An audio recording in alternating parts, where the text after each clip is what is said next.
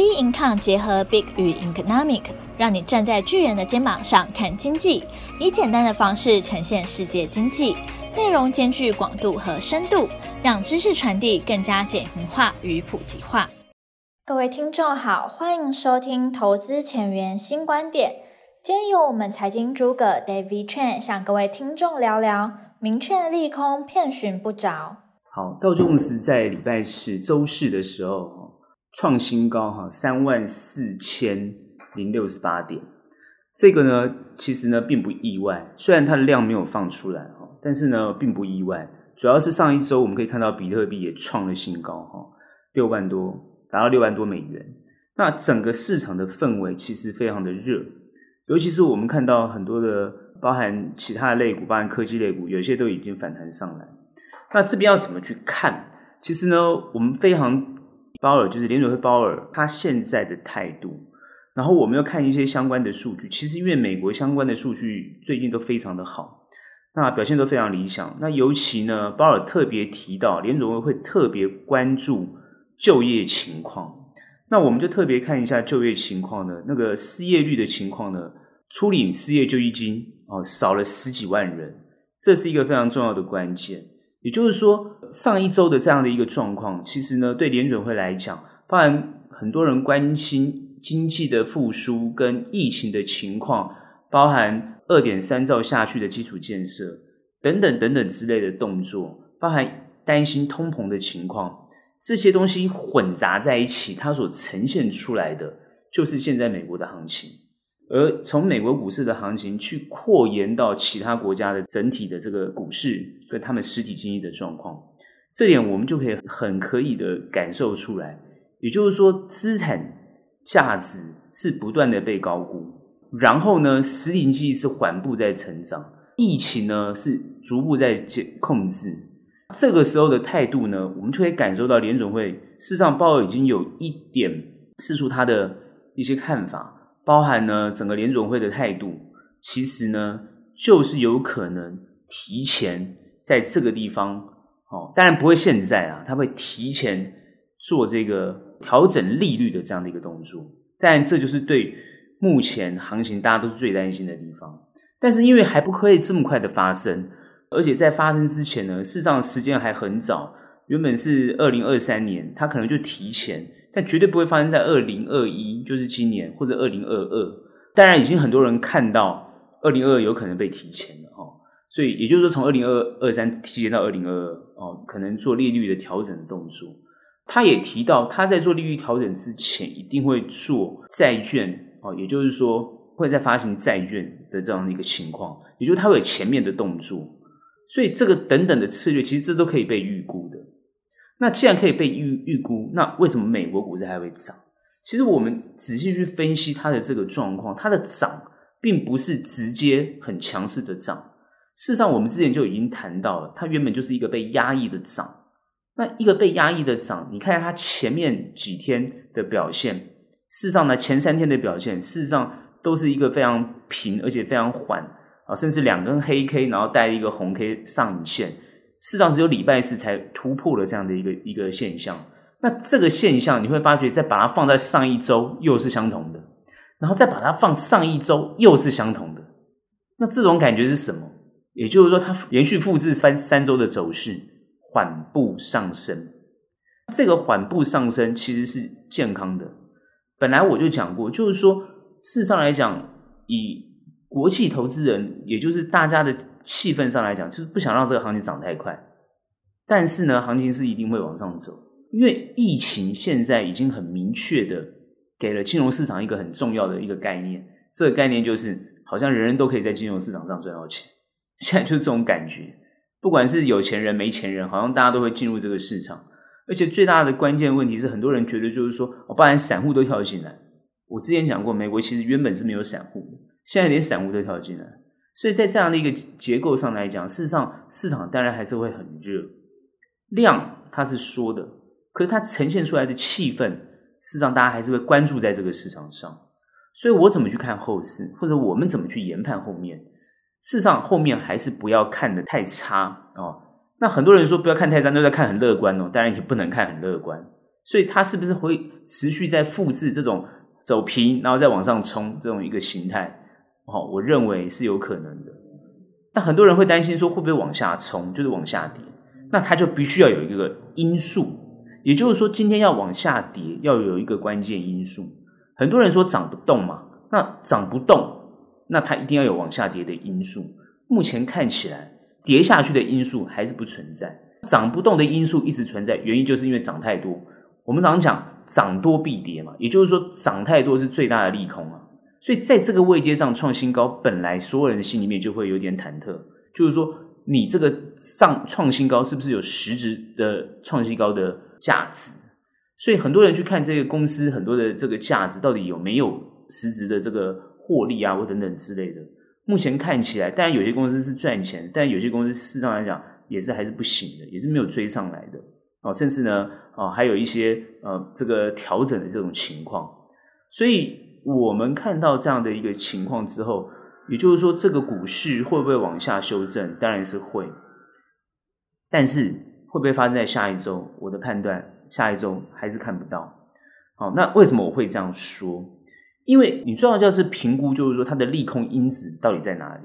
现在只有一个利空因素嘛，这个利空因素就是通膨，要不然就是涨太多。这两件事情看起来呢，好像是一件事情，因为涨太多是心理层面，那这个心理层面反映的就是通膨，也就是说东西都太贵了。那其实这个东西太贵有两个意涵，这两意涵是大家觉得股票太贵跟房市太贵。但是，凭一般的民众消费还是没有贵。可是各位要知道，这个事情没有贵的这件事情，未来会不会发生变贵的情况？我告诉大家会，因为美国强调要美国制造嘛，所以未来这些基本的民生必需的东西，如果通通跑到美国去，过去便宜，主要是因为在这个亚洲，包含尤其是中国，中国制造之后，现在又变成越南制造或者东南亚制造，所以把所有的价格变便宜了。那如果很多事情都回到美国去制造的话，价格就会变贵。价格变贵，这个就是民生必须的东西。如果变贵的话，那真的通膨就来临。所以目前看起来就是一个分歧的现象。也就是说，资产价格，尤其是股票、股市的价格啊，股股市包含房市这两个价格都很高，其他的包含民生必需的价格，它就不会很高。所以联准会认为通膨没有来，或是通膨。还可以控制，是因为民生必需或一般消费并没有涨了很多啊，也就是说，在这个地方来讲，还不至于让联准会需要做升息的动作，好，或者是降低购债的情况。我们看到的情况就是说，这个地方它还不会完全做动作，而且它会持续让市场把这个资金散出去。因为各位想想看嘛，美国要做基建，好，拜登要做基建，二点三兆，这个钱下去，你想想看是蔓延的。那很多人说钱是要花在基建上啊，怎么会跟股市有关系？各位要去想嘛，基础建设所带动的那就是营造嘛，那营造所带动的就是可能原料啊各方面，哦这个人工啊各方面所有东西都要往上提升。所以最近我们看到很多原物料会涨，就是其实跟这些东西都有关系。哦，因为要扩大建设，其实都需要这些原料。那基本上来讲，它整体就会往上走。原物料往上走之后，其实当然大家就会担心通货膨胀是不是就来了？所以这些东西都是有相关联性的。担心归担心，为什么还会持续往上走？因为它会带来财报的正向嘛。财报带来正向就是获利，获利之后，然后投资人现在可能在家里啊，或是呃居家各方面都已经往这个方向去走了啊，居家工作。但很多人因为疫情的关系又不去上班的情况之下，当然他没事做就做股票，那这个东西 就会产生一种呃股市往上推升的情况。所以现在美国人手上有钱，而且储蓄率美国又创新高，就会去想，不管是房地产啊，或者股票，就是往这个地方移动。那至于基本的消费，因为价格就在那个地方很便宜嘛，所以他也会花，但是呢，不会花很多。那这个就是我们一个判断，就是说行情还是会往上，但是呢，它是因为很多人心里觉得贵，所以它会慢慢压抑。但是这个压抑呢，它只是让这个走得比较缓，它不会急。这是一个比较健康我们的看法，但是你说跌呢，会不会很这个急挫？很多人现在开始去想会不会急挫的问题，这个地方可以思考。也就是说，如果行情急挫的时候，那要用什么样的策略来应应？这个地方其实可以思考。其实很多法人已经在做这个思考跟布建了哈。所以我觉得投资人呢，当然你你觉得这个行情如果过高，你不想做它，我觉得也 OK 啊。我们的建议就是说，你可以停看停没有关系，因为行情会震荡。那震荡哦，如果呢你没有办法承受的，那你可以见到。可以冒风险的朋友，好，那我觉得呢，你这个地方进去呢，跟着这个指数往上，好，那我觉得呢也是可以。但还有另外一个思维，就是说，难道行情涨上去之后，没有一些被低估的吗？我意思就是说，你够聪明的，或者是呢，你有长时间关注行情的，你可以了解，就是说未来的一个成长变化，然后找比较低基期的，然后呢，在这个地方去布局跟切入，你后面会得到不错的成果啊。因为呢，就算是如果行情往下走，你选择的标的可能被带到往下走，可它终究行情要往上走的时候，它还是会被带上去。所以这就是一个策略的想法。这个策略想法呢，也就是呢，我们会主要在这个地方操作的一些想法。这个地方就给大家这样的一个建议。目前呢，你如果很担心行情，但你可以不要去碰它。但是如果呢，你有这样的一个勇气去面对这个行情，我不会建议你去追那些非常强的股票。当然我知道现在很多散户是非常的好，非常疯狂。不然你想想看，比特币为什么涨到六万多块？是不是？那就是现在大家很热嘛，很疯狂嘛。那当然你疯狂，我们没有意见。疯狂曲终会人散嘛，哈。那当然，很多时候来回你可能就没有赚到钱。这个地方你如果做一些功课，我们之前已经谈很多次，你你你做一些功课，你会发掘一些也不错的公司，但是它被低估。那在这个地方你去切入，你会有得到好的，会得到不错的报酬。这是我们对于美股的看法。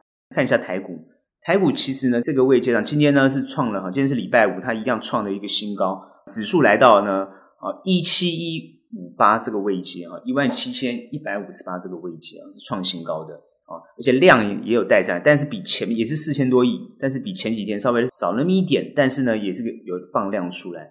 大家在这个地方这个礼拜呢，哈，其实呢心情非常的忐忑。哦，这个地方就是好好讨论一下，到底忐忑在哪里？因为它在礼拜一、礼拜二的时候呢，啊，这都是一个啊比较走比较平、比较缓的一个现象。好，那等于说那这个地方它没有起涨，其实大家也觉得 OK 嘛，反正可能市场也没那么热，可是它量已经放出来，后来在。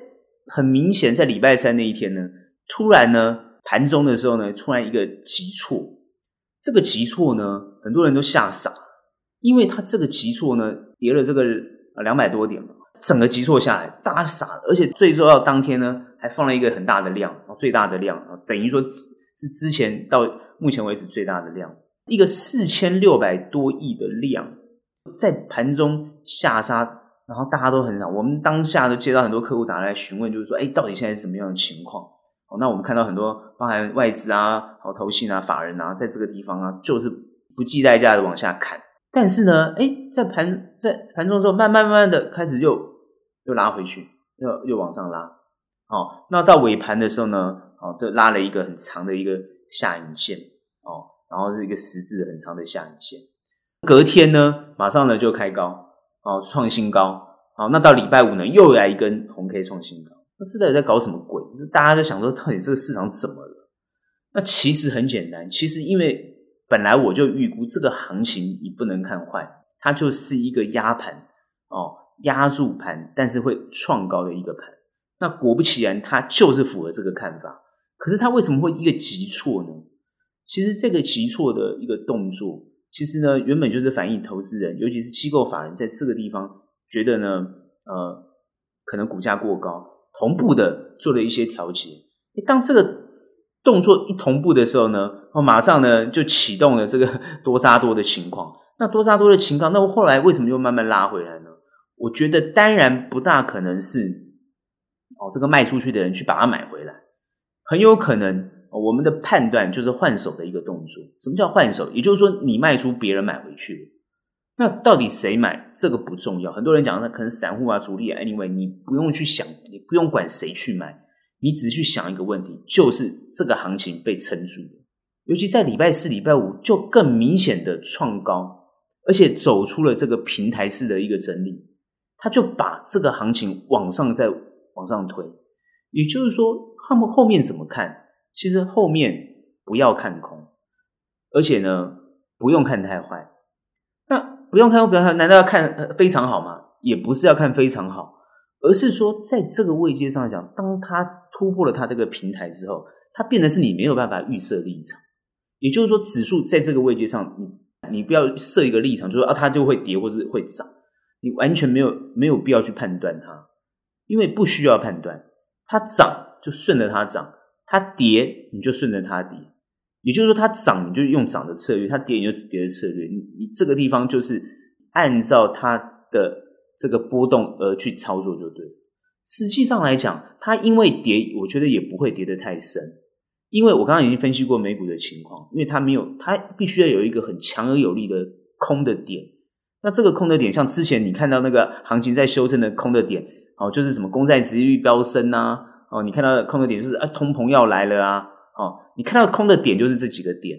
可是最近已经被淡化这个问题了。你看公债殖率现在又下降到一点五，你看最近呢，这个比特币呢又创新高，所以在这个节骨眼上，感觉那个。那个疯狂的人气又通通聚集，各位有没有想过，四千八百多亿的成交量在台股，你知道那个整个氛围又整个又集结了，等于说这个资金大金又聚集集结了。当然，四千八百多亿的量，它是买跟卖所创造出来的一个量。那台股本来就是很多当冲客在里面操作，所以实际上来讲，它就是往这个气氛上去推升。很多人把目光又通通聚集在。股市上，这点我的判断有另外一种可能性，因为美国啊，美国的投资人，他如果不做股票，他可以去做房地产。但台湾的投资人最近都知道，哦，我们央行啊，哦，就是政府啊，做了几项这个打房的措施，也就是说，很多投资人，尤其是房地合一税，在七月份就要上路。那在这个节骨眼上，当然很多人讲说，哦，这个投资客要在七月前赶快把他的手上的这个房产赶快抛出来，哦，然后呢，这个时候呢，房价会涨，有人是这样看，哦，就是说，短时间会房价会涨。各位抛出来房价会涨，那你要看人家要不要买啊，对不对？买方要不要接受啊？是不是？不是说你喊个价，买方就会接受。那如果买方预期你今年七月份的房价一定会跌，那你觉得买方？会在这个地方出手吗？是不是？所以你价格怎么可能会涨？所以这个论点有时候很好笑哦。我觉得资金可能原本从原本可以炒作房地产的动作，它又通通移回到股市来，这是我的其中一个判断。所以它变成是把它往上推。那请问空点在哪里？也就是说，你的利空因素到底在哪里？台股现在有没有利空因素？之前沸沸扬扬炒什么两岸啊的问题啊，啊这个什么共机绕台的问题啊，哦，台湾人根本就没在怕。没有，就没有在怕中共的飞军机啊，或者什么中共拿过来的问题，所以你看股市就非常好啊。这个很明显的反映出现在国人对于目前台海的关系是非常有信心的嘛，是不是？你看他怎么样下都没有用啊，行情就不会往下走。那完全没有空的点，因为原本台湾其实可以别于国际其他市场的空点，就是两岸会发生这种所谓战争之类的问题，现在完全没有。过去还有什么两颗飞弹的问题哈，那让股市整个往下杀，目前完全没有。那也就是说，对岸哦，他不管做任何的政策，好像影响不了台湾现在人人心啊，人人人民的心。也就是说，你看股市是汇集人气跟人心的一个很重要的关键。我们从心里面的的角度去看，就是大家对这个行情非常有信心。有信心不是说他一定会去操作，而是他有信心，觉得他的股票可能不会跌。因为如果多杀多，多杀多，它会造成一个很强大的，就是一个实体黑 K，一个很长的黑 K，实体黑 K，没有，完全没有看到，它马上拉出了一个很长的下影线。所以在这个阶段，我觉得台湾的散户也好，或台湾的投资者，甚至法人机构，你今天做了一个卖出的动作，马上就被市场教训。那我想后面他们敢这样做吗？所以我们看到后面这两天，尤其是礼拜四、礼拜五，法人现在变成什么样？是买超了，不管外资或投信变，反正变买超。我觉得上一周很多人可能都做出。那下一周怎么去看？第一个不要看坏，那要要看多好吗？也不是，因为我这边一直强调，现阶段这个行情，如果还是去看那些什么航运啊，一下是什么？我看很多人在谈什么要当什么航海王啊啊，什么要当钢铁人呐、啊，哦，然后什么要，我就觉得 很有趣，资金全部往那个地方挪移。就看到台积电在下跌，大家就觉得说，呃，电子股呢，OTC 也在下跌，电子股就惨兮兮。哦，那现在看到大家看到那个四星全部在说跌停，那整个那个气氛很很有趣，就是说前面大家很喜欢电子类股，然后现在好像大家看到电子类股就很害怕，然后全部都跑去炒作这个传产，然后每天每个人都去当钢铁当钢铁人，每个人都去当航海王。各位有没有想过一个很有趣的问题？钢铁人，哎，中钢涨停板，我觉得我看很多那个名嘴啊，怎么他们在讨论中钢从来没有看过会涨停板，怎么会涨停板的？怎么有可能呢？这个大牛股怎么涨停板？啊，对啊，所以市场变得有点非理性，所以我觉得后面会跌就是非理性的跌。你用理性的分析已经没有办法，所以我刚刚才会讲到说完全不预设立场，没有办法预设立场，因为你现在怎么样去分析已经没有意义了。你看它那个涨跟跌，它就是非理性。那在一个涨跟跌都非理性的情况之下，很难好在这个地方，有些人我就觉得很难获利。当然，有些人说我当了钢铁人，我当航海王，我都赚到钱了，都 OK。甚至有些人买那些哦，都已经警示你不要买的股票，你还进去买它，诶，还赚钱呢。所以啊、很多那个分析师被打脸了，就是诶，认真做功课的分析师反而被打脸。那不用做功课的，哦，通通每天喊他自己的股票都涨停板，哦，那每天我就就看他自己的股票涨，就就很高兴。所以呢，我们没也没有说呃对或错，因为投资没有对或错的问题。你赚到钱，我都恭喜你。只是让那个还没有进场的人，或者还没有跟上去的人，他心里面很痒嘛，他就一直很想问说，到底要怎么样？那这边我们由衷的建议，也不要做钢铁人，也不用做航海王啊，甚至不要做那些哈，就是。这个妖股的朋友，哦，为什么？因为有时候这种股票，呃，不是你可以轻易搭上这个列车的。虽然有时候你看到你没有进场，看到别人赚的这个口袋都饱饱，但你就要抱着一个恭喜他的想法。因为呢，有时候这种股票，你虽然心里很痒，想要去买它，可是当你每次要去买它的时候，你有没有感觉到一个问题？就好像会发生之前，像你买到一千多块国巨。你买到这种啊、这个啊，就是我就不要再提各位的旧伤了哈，就你会买到一个啊、你无法想象的价格。那当那个价格出现的时候呢，那也就是呢，你一天一天到晚很想问，到底能不能摊平？诶，到底呢要不要卖掉？要不要停损？你就会一开始问这种问题。所以要改善一下各位的这个投资啊的一个方法，最重要就是你的投资心态要调整。这个位阶，所有人，全世界人。可能都会觉得股票过高，就好像全世界人都觉得可能啊房价过高一样。就是说，它已经在一个比较高的位置，是大家心里面的想法。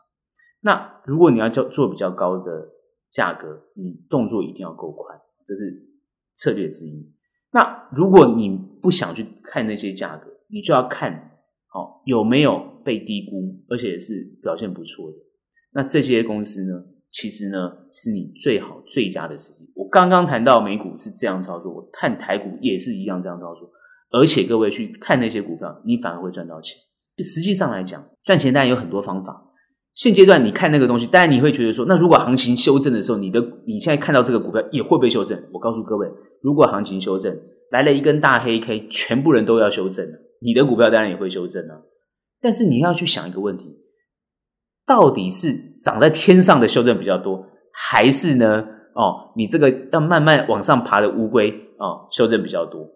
你去想嘛，这个是很自然的逻辑，肯定是那个长得很天上去的，一定跌得比较深嘛。